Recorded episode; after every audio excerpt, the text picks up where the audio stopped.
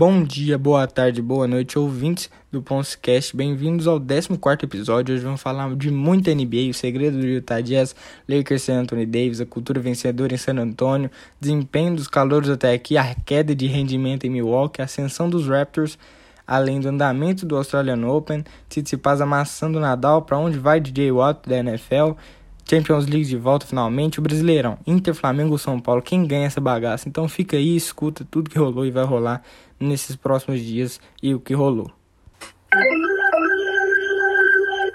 Sem muita gracinha aqui no futebol americano, vamos ser direto ao ponto. A temporada acabou e DJ Watt meteu o pé do Houston Texans. Foi dispensado com acordo mútuo entre as partes né, do, tanto a diretoria do, da franquia, tanto por parte do jogador, que já queria deixar o, o clube há bastante tempo. É, ele é Ed Rusher, né, o apressador de passe, aquele que fica nos extremos da linha, na linha defensiva para sempre chegar em blitz, essas coisas. Tem 32 anos, sofreu com muitas lesões até aqui, no início de, de, fim de carreira já dele, né? Mas ele já foi três vezes eleito defensor do ano, ele teve uma baita, baita carreira. Os times que estão interessados nele, é, para mim, os favoritos a, a contratarem, né? A, o Cleveland Browns, é um time muito forte, chegou, pra vocês verem, né? Chegou na pós-temporada depois de, depois de 18 anos, chegou a última vez em 2002 e venceu a última vez em 94 e conseguiu vencer o Pittsburgh Steelers nessa temporada. Tem a du é, dupla de Ed Rusher que vai fazer com o Miles Garrett, que fica na outra ponta, então vai ser difícil se livrar desses dois gigantescos da linha defensiva. E além da liderança extra-campo, né? Que o Cleveland precisa disso. De um cara para liderar mesmo. O quarterback, que é o, o Baker Mayfield, não tem esse estilo de, de liderança extra-campo. Outro time é o San Francisco 49ers, que é candidato ao título, volta mais para essa temporada como um candidato ao título, já que na última temporada sofreu muito com lesões, Jimmy Garoppolo, é, o George Kittle, mas vai fazer uma dupla muito talentosa também com o Nick Bossa, que joga na linha defensiva. O time tem muitas peças talentosas, além do, do coordenador defensivo Demeco Ryans, que jogou com o DJ no ano de calor dele lá em Houston. Então isso pode ajudar demais a transição dele. Outro time é o Buffalo Bills, também candidato ao título, o maior oponente do Kansas City Chiefs na temporada, né, na última temporada e provavelmente vai ser na, nas próximas temporadas. É o, é o que o Buffalo precisa, né? O Buffalo tem que montar o time agora para ganhar de Kansas City. Não pode montar time agora para vencer a, NFC, a AFC East. É, tem que montar para vencer mesmo o Kansas City Chiefs. A defesa é muito forte. Stefan Diggs até convidou o jogador pelo Twitter, né? Como a gente acompanhou nas redes sociais. E o time precisa de um edge para pressionar Mahomes com quatro homens. Como eu comentei, tem que montar time para para bater o Kansas City. Então, o jeito de bater o Kansas City é parar o Mahomes. E parar o Mahomes com blitz não dá. Parar Mahomes com quatro homens é a solução. E o essencial é ter um edge rusher. Outro time é o Los Angeles Chargers. Tem muito espaço no salary cap, que é o teto salarial. Além da dupla com Joey Bosa, irmão do Nick Bosa. E o ataque tem ascensão. Justin Herbert, que é o quarterback, vai ser treinado agora pelo Brandon Stanley, veio do Los Angeles Rams.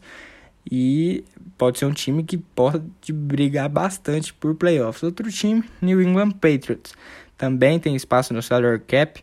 Mas o Bill Belichick é é aquela cultura, né? Aquela cultura que ele viu no Houston, Texas com o Bill O'Brien, ele é praticamente é, formado pelo Bill Belichick. Então fica difícil essa transição. Mas o Belichick deseja um edge de qualidade que colocaria a franquia no próximo nível. Mas acredito que para lá ele não vai.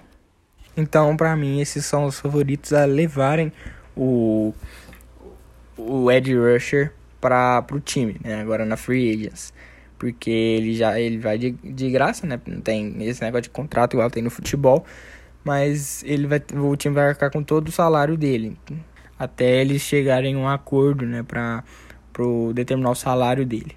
Outro assunto também nessa semana, nesse dia inclusive que eu tô gravando na quinta-feira, foi o, a troca que ocorreu entre o, Car o Carson Wentz, né, que foi o principal objeto da troca, do Philadelphia Eagles com o Indianapolis Colts. Indianapolis pegou o quarterback Car Carson Wentz e por uma escolha de terceira rodada do draft de 2021 e uma escolha condicional de segunda rodada no draft de 2022. Olha, já tinha um clima muito tenso né, nos Eagles em relação a ele, ao ex-red coach, o Doug Peterson.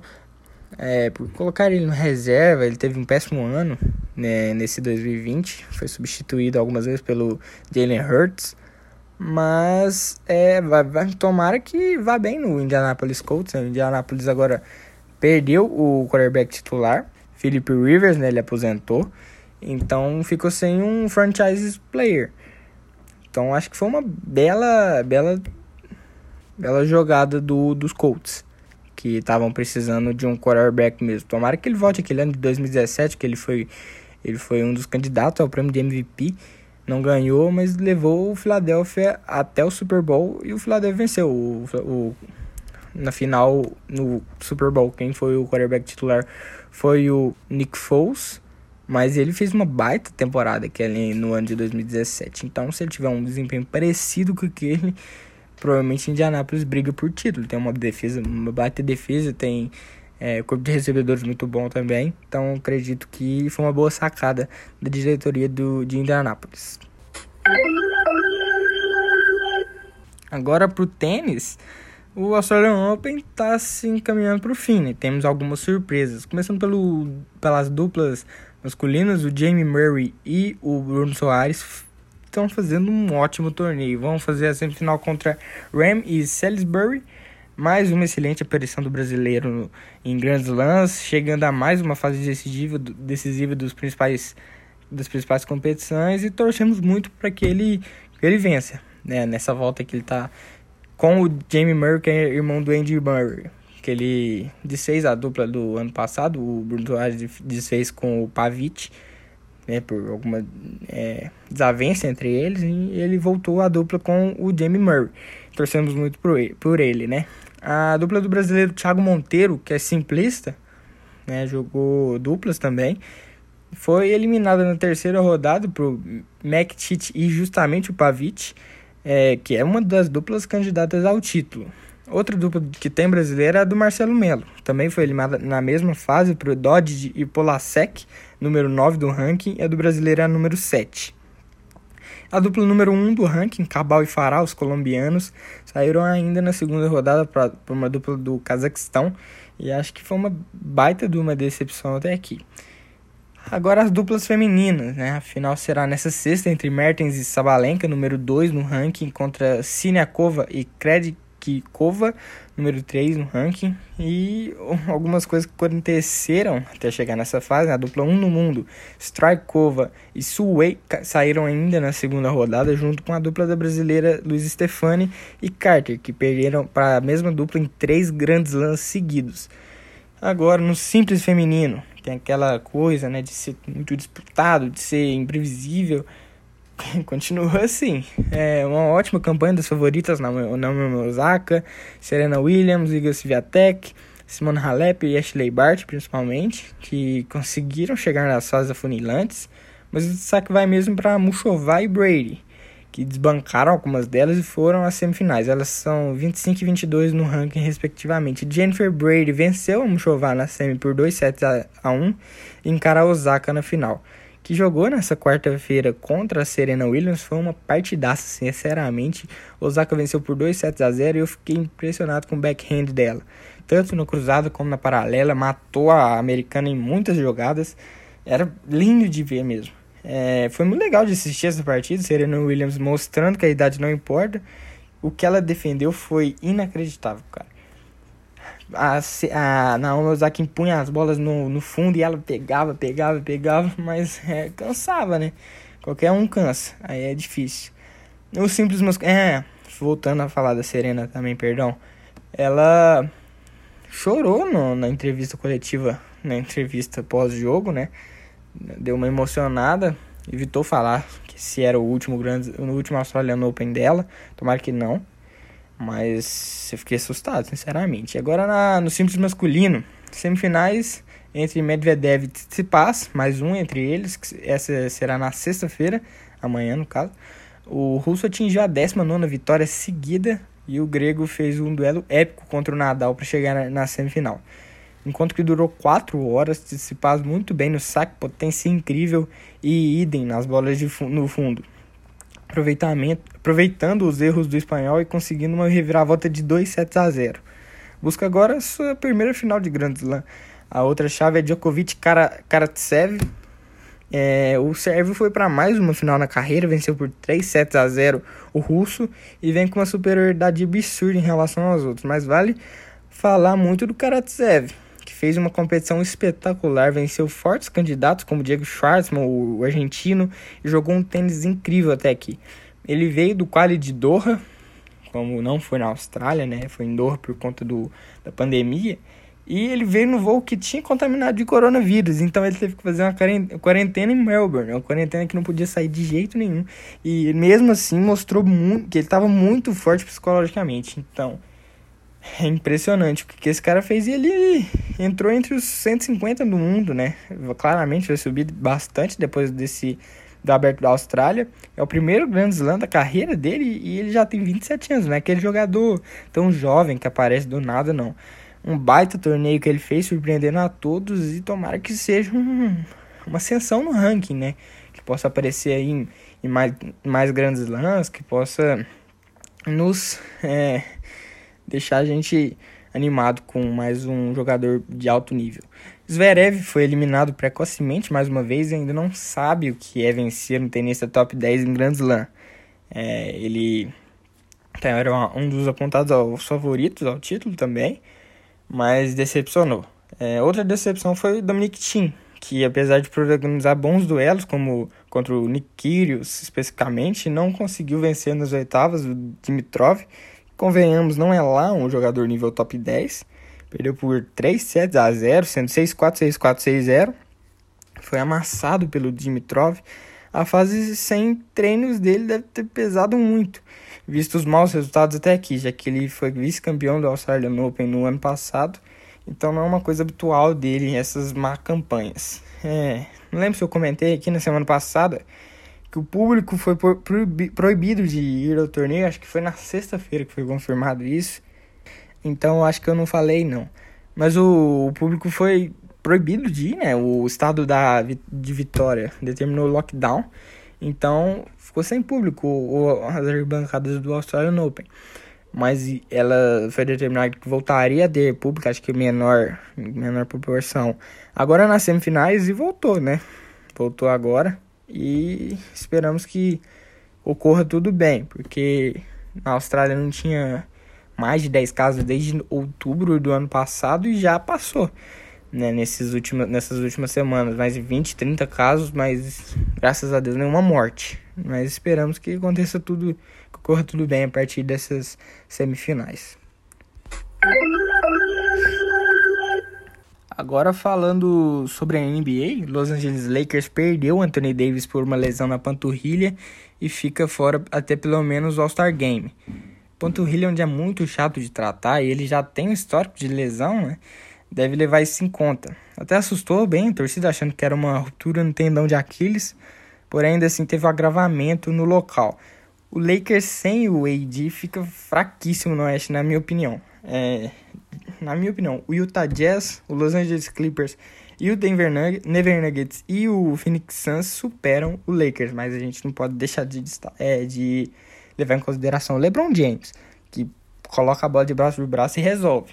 Então, para mim, uma série de sete jogos ali, o Clippers ganha do Lakers e o Utah ganha do Lakers. O Denver assusta muito, que tem Nikola Jokic e Jamal Murray. E esses caras contam demais, mas o Lakers não é um time ruim sem o, o Davis. Tem quem? Tem o LeBron, tem o Dennis Schroeder, tem o Marc Gasol, tem o tem muitos jogadores, tem o Montrezl Harrell, tem muito jogador de qualidade. Kyle Kuzma que tá detonando agora. Parece que ele encontrou seu basquete. Cara, ele tá, ele tá destruindo, sinceramente. E o Utah Jazz eu coloco, além de ser o líder do Oeste, pra mim, chega muito forte para destruir o reinado do Lakers, né? Porque, ó, pensa comigo. O, não, os times não estão tendo tempo de treinar nessa temporada, né? Tem jogo dia sim, dia não, ou tem jogo que são dois dias seguidos. back-to-back. Então, cara, é, quase não tem tempo de treinar. E o Utah Jazz tem um time montado há duas, três temporadas. O Donovan Mitchell, o Rudy Gobert, Bojan Bogdanovic, Mike Conley, são jogadores que se conhecem há muitos anos. Então, isso é, eleva muito o nível do Utah Jazz. Acho que por isso, por esse motivo maior que está sobressaindo no, na Conferência Oeste. Então, se for pegar contra o Lakers, que tem muitos jogadores novos, Montrezl Harrell, Marc Gasol, Dennis Schroeder, que são jogadores bons, são jogadores de alto nível, mas são jogadores que chegaram agora. Então, se for pegar uma série de sete jogos aí, eu acho que o Utah vence. Muito por esse motivo de já ter uma convivência de anos. E o Clippers, eu acho que não precisa nem falar, né? Paul, Paul George, Kawhi Leonard, Lou Williams, estão jogando bem. O Lou Williams, os bancários do Clippers estão jogando bastante, porque o Paul George e o Kawhi Leonard estão sendo poupados. Bastante, inclusive, eu discordo até dessa decisão do Tailu, mas é o que está acontecendo. E os jogadores estão correspondendo, mas não estão vencendo tantos jogos assim e por tanta diferença como a gente imaginava no início da temporada. Estão poupando bastante, até em jogos difíceis, como Miami Heat, é, Utah Jazz, pouparam contra bons times, né? Então acho que isso pode pegar no quando foram de, forem definidas as primeiras vagas ali do, da Conferência Oeste. E voltando a falar do LeBron, né? Ele tá sendo. Ele não pode ser subestimado. Tá jogando um absurdo, com uma minutagem muito alta pelo nível dele. Tá jogando mais de 40 minutos por jogo, isso é um absurdo. Pela idade dele, 36 anos, eu nunca vi isso na minha vida. Nem no futebol, nem com qualquer esporte. Acho que só o Tom Brady, mas ele não joga na defesa também, né? Ele não joga o jogo todo. Só entra no, no ataque. Mas o que o LeBron tá jogando é um absurdo. Pra mim, ele é o favorito a corrida pelo MVP.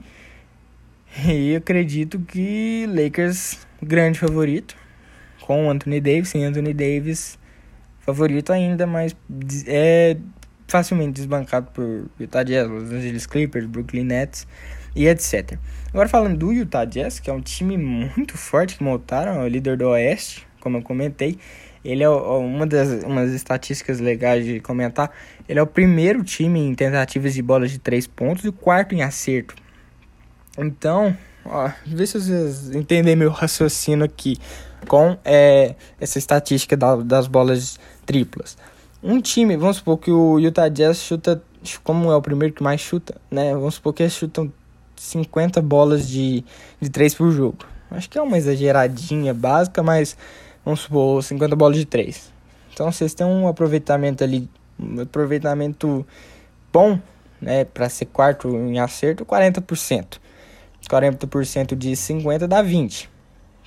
Então, de 50 chutes acertam 20 bolas de 3. Agora vamos pegar o Clippers, que é um dos que podem desbancar o Utah. Vamos supor que eles têm é, chutam 30 bolas de 3 por jogo, que é uma alta também, alta alta tentativa, mas como não é um time com bons jogadores do perímetro, vamos falar que chuta 30. E eles têm acerto bom. Eles têm a, a aproveitamento de acerto bom, de 50%. Então de 30 eles acertam 15. E se o Utah acerta 20 e o Clippers acerta 15, mesmo tendo aproveitamento melhor, então convenhamos que é melhor você ter muita, muito volume e acertar ali em média, ter uma média boa, do que você ter uma, a melhor média da NBA, mas não ter tanto volume. Por isso, o Utah é um dos melhores times da liga para mim. Time muito entrosado desde as das últimas temporadas. É, Donovan Mitchell, que esse moleque tá jogando é incrível. É, depois, parece depois que o Shaq falou aquilo lá dele, que deu uma criticada nele, parece que ele voltou com sangue nos olhos, né? Já tava, voltou ainda mais. E agora resta saber se ele vai aguentar os playoffs, né? aquela decisão nos últimos, nos últimos minutos. Vimos contra o Denver na, na série da temporada passada, Denver contra o Utah, que foi, foi uma maravilha. É, mora de pantufas nos nossos corações, como diz Romulo Mendonça. Mas é, vimos que ele colocou a bola debaixo do braço e destruiu o Denver, mesmo saindo perdedor da série.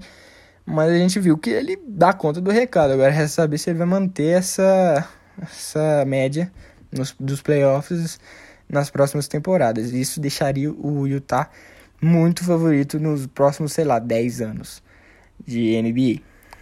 O time tem nove vitórias seguidas, venceu ontem o Clippers e conseguiu nove vitórias seguidas e só tem cinco derrotas. O que eles defendem é um absurdo.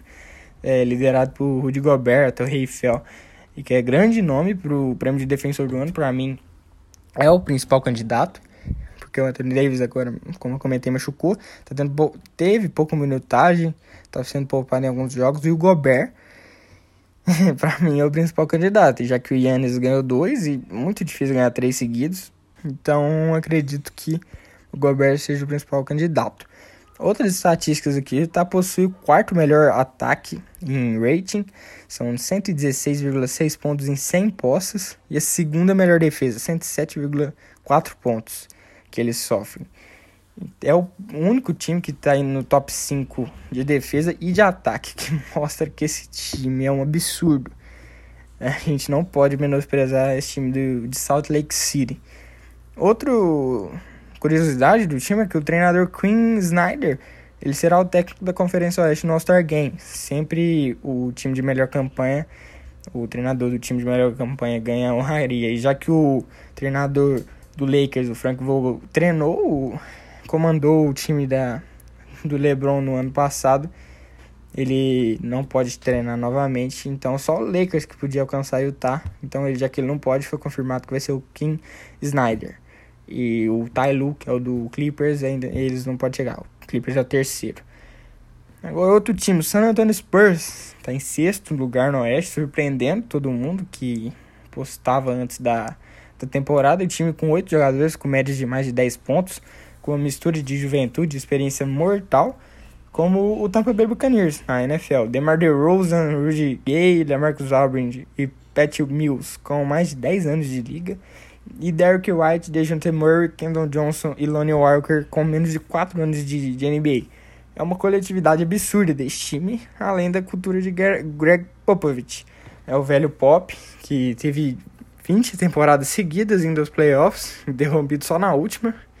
É, quem sabe chega nessa de novo. Eu tô achando que os Spurs são plenos candidatos a chegar aos playoffs e disputarem bastante, né? Porque o velho Pop não pode ser subestimado. O cara, é, pra mim, é o maior treinador. É o segundo maior treinador, maior treinador da NBA. Primeiro, é claro, é o Phil Jackson, do Chicago Bulls, Los Angeles Lakers. Cara, o cara só treinou Michael Jordan e Kobe Bryant. E Shaquille O'Neal. Ah, o cara é um espetáculo. É... Mas o Popovich não fica atrás, não. Cara, lá é tipo uma escola. É igual o Barcelona no futebol. Tem base, tem... Cara, é muito legal o que os Spurs fazem. O Portland Trail Blazers também tá muito bem na temporada. Damian Lillard, nível de MVP tranquilamente. Teve mais um jogo nessa quarta com mais de 40 pontos. E já o jogo contra Dallas no domingo foi um recital dele de Luca Doncic. É, jogou demais o armador do, de Oregon. Bola de três decisiva no final. Levando a bola debaixo do braço. Aproveita, aproveitando bem a fraca eficiência defensiva do Porzingis. Que marcou no perímetro e nas penetrações. Tem algo errado. Tem algo muito errado com o jogador dos Mavericks. Que a altura dele, que é 2,21, é muito diferente pro do, do Damian Lillard. É quase 30 centímetros. não tem como o cara não ser um molenga defendendo. É inacreditável. O Blazers está no quarto lugar no Oeste e aparece entre os principais favoritos. Mesmo sendo o CJ McCollum, que está lesionado agora. Mas tem o Ennis Canter contribuindo muito vindo do banco, assim como o Carmelo Anthony. É, o Milwaukee Bucks está tendo inúmeras oscilações até aqui, mesmo na terceira posição do leste. Isso que mostra como o leste é muito bom, né? É, sendo sarcástico aqui é, tá com uma sequência de derrotas incríveis. São quatro, terrível, né? São quatro e não tá jogando bem, não. Yannis bem nas estatísticas, né? Como ele é o principal jogador do time, como já é de praste. Porém, o coletivo tá muito ruim, muito ruim mesmo. Chris Middleton, que era pra ser a segunda estrela, não tá correspondendo com o esperado. E a defesa a mesma coisa. Tirando o Antetokounmpo, a defesa tá péssima, principalmente do perímetro. Deixando muitos jogadores arremessarem, jogadores bons do perímetro. Isso que dá, dá muita vantagem no placar, porque o time acerta de três, vai acertando, vai acertando e o, o placar vai aumentando, vai aumentando, vai aumentando. E aí o time, aí quando vê, tá 20 pontos de diferença e o Milwaukee tenta buscar, mas não consegue. Toronto Raptors teve uma grande ascensão, Kyle Lowry ainda tem chance de sair da franquia, a casa dele no Canadá está à venda, mas isso não significa muita coisa, já que os Raptors estão jogando em Tampa nessa temporada, porém o time está bem. Diferente do início da campanha, já que se encontra em sétimo no leste e pode brigar bastante por mando de quadra nos playoffs. Siakam voltou a jogar bem, Chris Boucher não precisa nem falar, contribui muito vindo do banco. Então acredito que o Toronto busque vaga pelos playoffs, mas não é aquela coisa do que a gente viu em 2019, quando foi campeão. O elenco está muito desmantelado depois daquele título e acredito que o Kyle Lowry deva sair do time. Já os calouros, né? Dar uma passada aqui nos calouros como é que estão, que foram escolhidos no draft. O Anthony Edwards, primeira escolha geral do draft do Minnesota Timberwolves, tá jogando até bem, tá contribuindo muito pro time, mas é aquilo, é o time que, que dificulta. O Carl Anthony Towns tá muito ruim, D'Angelo Russell. É um time que não contribui, tá no último lugar na Conferência Oeste.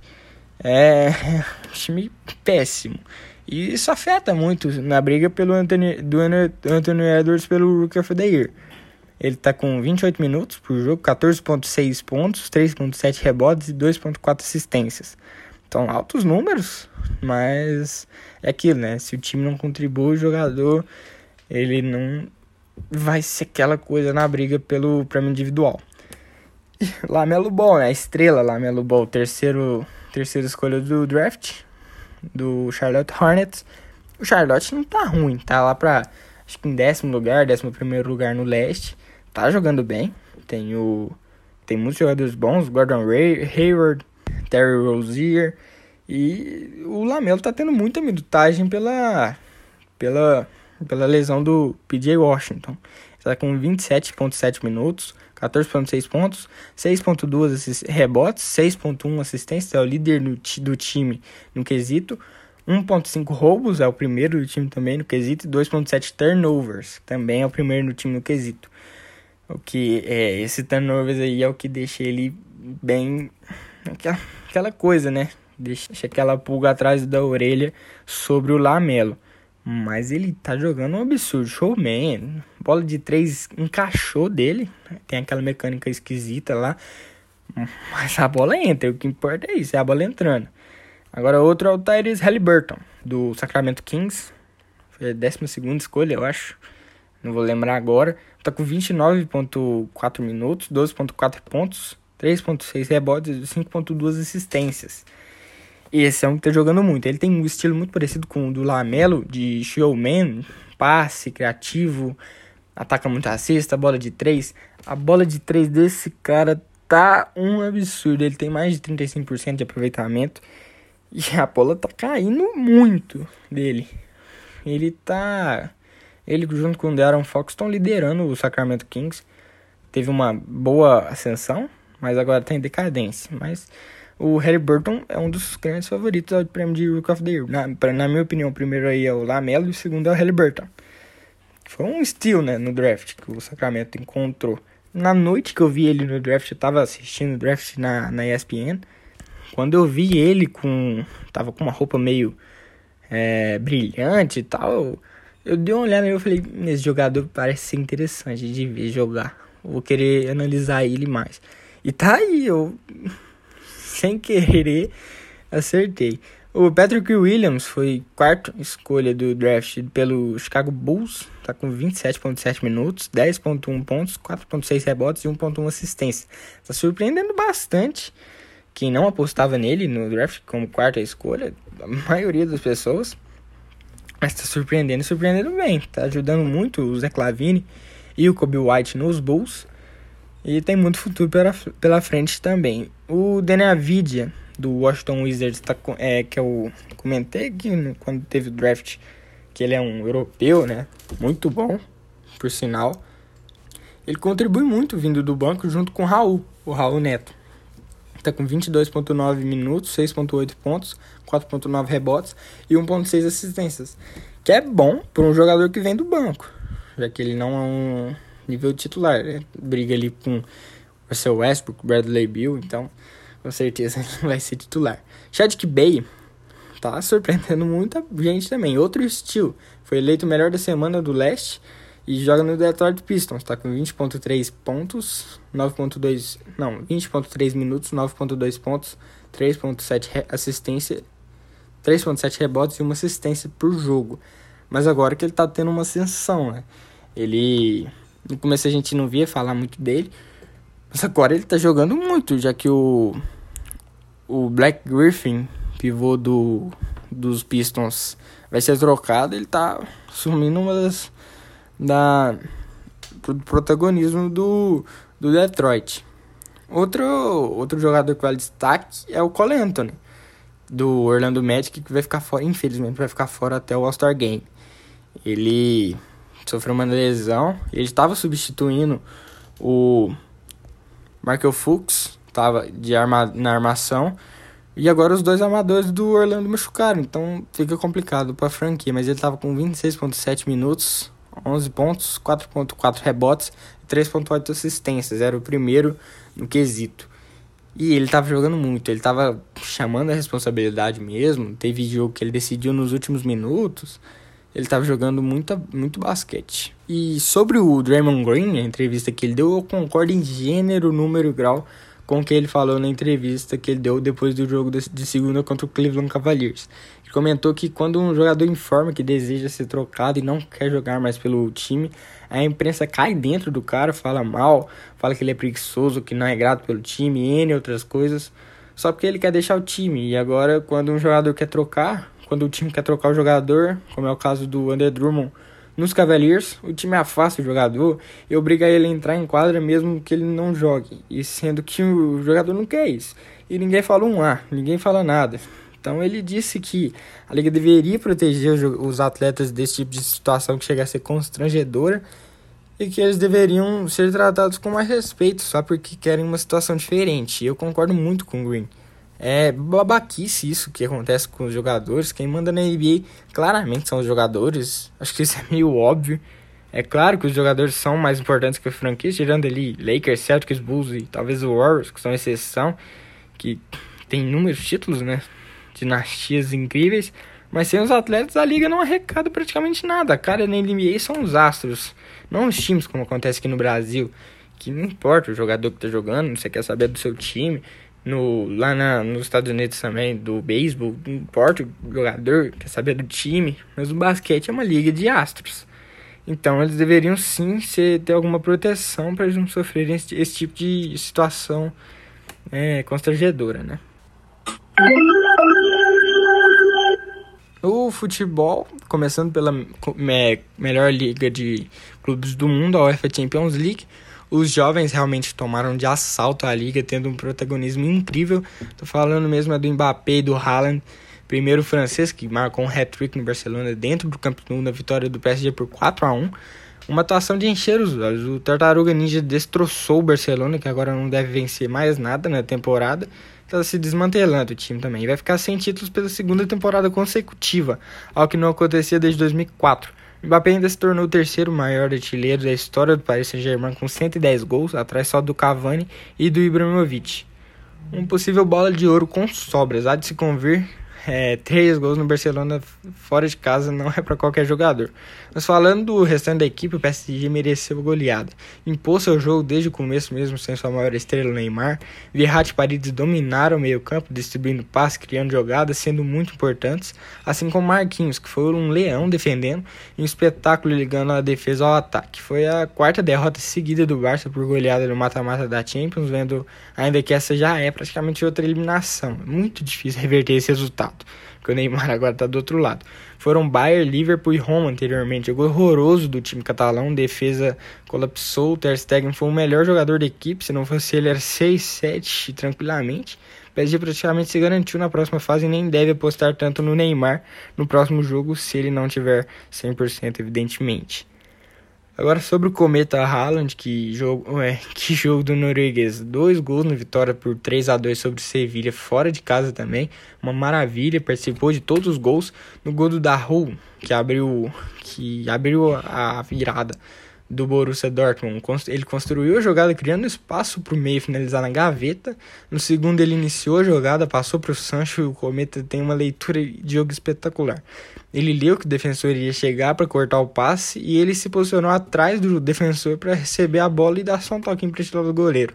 Não, são poucos jogadores que têm essa leitura de jogo hoje em dia. É uma inteligência incrível. O terceiro veio de uma saída de bola péssima dos espanhóis. Rakitic e Papo Gomes colapsaram ali, foi muito mal tocada a bola.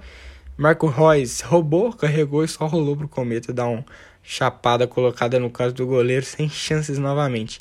Além de, claro, as inúmeras vezes que ele assustou o guarda-redes. A potência do chute dele é inacreditável. Mais um concorrente futuro à bola de ouro, sem mais. Haaland tem 13 jogos e 18 gols na Champions. Acho que só essa informação já tira de base o que esse moleque joga de, de bola. E o Sevilla até começou o jogo bem, mas a transição ofensiva não vinha. No segundo tempo que o Borussia Dortmund decidiu se defender mais e buscar o contra-golpe, o time de Andaluzia até marcou um gol no final mas o empate não veio. Mesmo com o time atacando que nem louco, o jogo de volta vai ser bem gostosinho de ver. É, agora falando de um dos velhotes, Cristiano Ronaldo fez uma péssima partida na derrota do Juventus por 2 a 1 contra o Porto em Portugal. O time de Cristiano já cansou de marcar gols. Time que o Cristiano já cansou de marcar gols, além de um Puskas também que ele fez no Porto. Saída de bola da Juve estava muito ruim. Tomou gol bobeando na defesa logo no primeiro minuto. E assim continuou, muito mal mesmo. Se continuar assim, perde o italiano, perde a Champions, perde tudo praticamente. E o Porto aparecendo como um time com muito potencial e fora das top 5 ligas, que mostra uma evolução dos outros países em relação às principais ligas do continente. Tomara que continue assim. Outro time que foi bem foi o Liverpool, venceu por 2 a 0 o RB Leipzig tomou sustos, bola na trave, Alisson fez um bom jogo mesmo vindo de duas péssimas atuações. Aproveitou muitas, o time aproveitou muitas lambanças da defesa do Leipzig.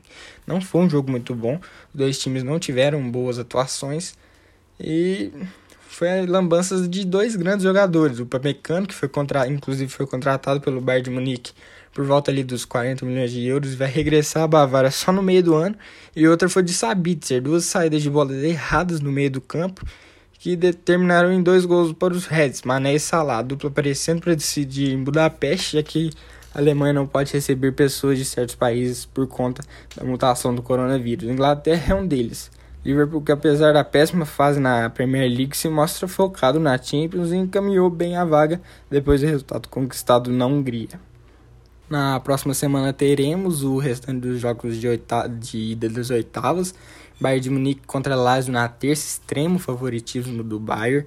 Nem preciso falar muito desse jogo, tá meio óbvio. Atlético de Madrid contra Chelsea também na terça, esse é jogão. Dois times com propostas diferentes. Atlético com uma estratégia defensiva de sempre, comandado por Diego Simeone, vai bem no espanhol, até aqui é o líder.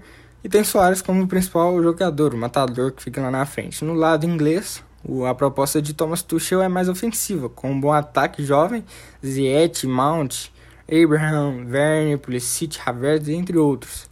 Time que joga para frente, na defesa também não deixa de desejar, Thiago Silva para comandar e o goleiro Mendy, muito seguro. Teve números clean até aqui na temporada. Vai ser um ótimo jogo de, de assistir. Na quarta-feira, Manchester City e Borussia Mönchengladbach se enfrentam, outra ótima partida City tem pleno favoritismo visto o ótimo campeonato inglês que faz até aqui, sequência de vitórias grande e vem com força total na Champions. Mas o time azul de Pep Guardiola não tem boas recordações da competição, sejamos honestos. Já o Gladbach é uma surpresa das boas, time histórico da Alemanha, o técnico saiu, né? Vai para o Dortmund, mas o time é o mesmo, a característica ofensiva continua. Esperamos um bom duelo também no mesmo dia tem Atalanta e Real Madrid, como vimos, a camisa pesa e pesa demais. Real vai depender bastante da experiência dos principais jogadores, como aconteceu na reta final da fase de grupos. O time madrilenho vem de boa fase na Liga, na La Liga e a esperança de bons resultados também na Liga dos Campeões. Já a Atalanta teve seus altos e baixos no, no italiano, depois do desenrolo da treta entre Papu Gomes e Gasperini. Parece que o ambiente melhorou lá em Bergamo, ainda continua sendo um time ofensivo, mas peca defensivamente é outro bom duelo das oitavas de final. Agora, no Campeonato Brasileiro, Internacional e Flamengo estão separados por um ponto e se enfrentam no domingo. Vai ser bom demais essa, entre aspas, final do Brasileirão. São, é, são dois times que tiveram altos e baixos na temporada, mas sempre permaneceram ali entre os primeiros colocados. Flamengo, mesmo em desvantagem por um ponto, ainda é favorito pelo elenco que tem. Os jogadores acordaram na reta final e o Rogério Senna é a mesma coisa. Soube fazer o time jogar e acho que se o título vier, a torcida deixa de pegar no pé dele. Já o Abelão fez um vinho com limão praticamente, né? usando jogadores com nível baixo e mesmo assim levando até a liderança. Confesso que Tô torcendo pro Inter, sinceramente, levar esse Brasileirão seria muito legal ver o Abel campeão dentro do Maracanã em cima do Flamengo e o rejeitou no ano passado. O São Paulo ainda corre por fora, mas tem que torcer por tropeços dos dois times e se garantir vencendo, o que foi muito bom para os torcedores. Atlético Mineiro, idem. Tem a mesma pontuação do São Paulo, 62 pontos, porém o tricolor tem um jogo a menos. O Fluminense é o quinto colocado e garantiu vaga no Libertadores, pelo menos na pré. Isso é muito legal, um time sem perspectiva nenhuma no início da temporada, se garantindo na Liberta. Foi muito bom isso. Palmeiras em sexto está focado mesmo nas finais da Copa do Brasil daqui duas semanas contra o Grêmio. Aí eu quero ver o pau comer. Só assim o Grêmio deve garantir vaga na fase de grupos da competição continental, possivelmente. O Grêmio se encontra em sétimo agora, né? Tá na pré-Libertadores, mas acredito que, que não garanta, não. Com certeza o Renato está mais focado no, na Copa do Brasil para garantir vaga direta e tal. O PP, inclusive, foi, é, foi oficializada oficializado a compra do, do Porto pelo atacante de 23 anos do Grêmio. Ele vai para lá no meio do ano só, mas fez uma ótima temporada. Ótimas temporadas, né? Substituiu o Everton Cebolinha depois que ele foi pro Benfica. E ele, ele é craque, na minha opinião, ele é craque. Oitavo, nono, décimo e décimo primeiro é a disputa pelas últimas vagas. A última, talvez, vaga na Libertadores, que é, é Santos, Atlético Paranaense, Corinthians e Red Bull Bragantino. Eu já descarto o Corinthians, está jogando muito mal agora na reta final e acho que não vence. Acho que não chega lá, sinceramente. Nem merece, está jogando um péssimo futebol. Red Bull Bragantino é o que eu gostaria de ver. Ele e o Santos é os que eu gostaria de ver na Libertadores, pelo projeto que eles têm. Não, projeto que o Bragantino tem. Começou a temporada muito mal, mas agora teve uma arrancada sensacional. Tá jogando muita bola. E o Claudinho é um jogador de alto nível. Ele destoa dos outros jogadores. Ele joga demais. O Atlético Paranaense está em décimo, está em nono, perdão tá com 50 pontos. E o Santos está em oitavo com 53. Eu esqueci de falar a pontuação do Bragantino, eles estão com 49. O Corinthians também tem 49. Aí o Corinthians pega o Vasco, agora na rodada 37. O Atlético Paranaense pega o Grêmio. O Santos pega o Fluminense. E o Bragantino pega o Goiás. Dá pra ver aí que o Bragantino, o Bragantino tem uma melhor melhor confronto. O Corinthians até tem contra o Vasco, mas Corinthians não vai passar. Na última rodada, o Corinthians pega o Internacional, confronto difícil, porque o Inter é o líder. O Bragantino pega o Grêmio. O Santos pega o Bahia, confronto tecnicamente mais fácil. O Atlético Paranaense pega o esporte, também tecnicamente mais fácil. Vai ser, bem, vai ser bem legal acompanhar essa disputa aí. Outra boa disputa é pelo rebaixamento. Botafogo e Curitiba já estão na segunda onda, ambos com péssimo campeonato. Botafogo não conseguiu somar nem 25 pontos até agora. E Curitiba temou para chegar aos 31. É, Vasco e Goiás completam a zona, dois times que se enfrentam na última rodada. E vendo a fase de cada um, o time goiano tem muito mais condição de fugir dessa situação. Fundar o Vasco e ainda puxar Bahia ou Fortaleza. Outros que também se enfrentam agora na penúltima rodada. Vai ser emocionante esses últimos jogos.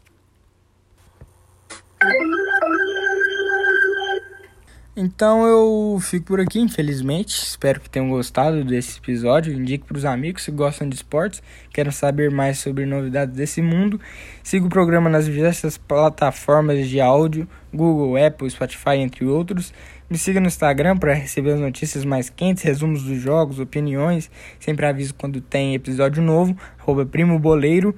Tem novidade também, é site no ar, finalmente.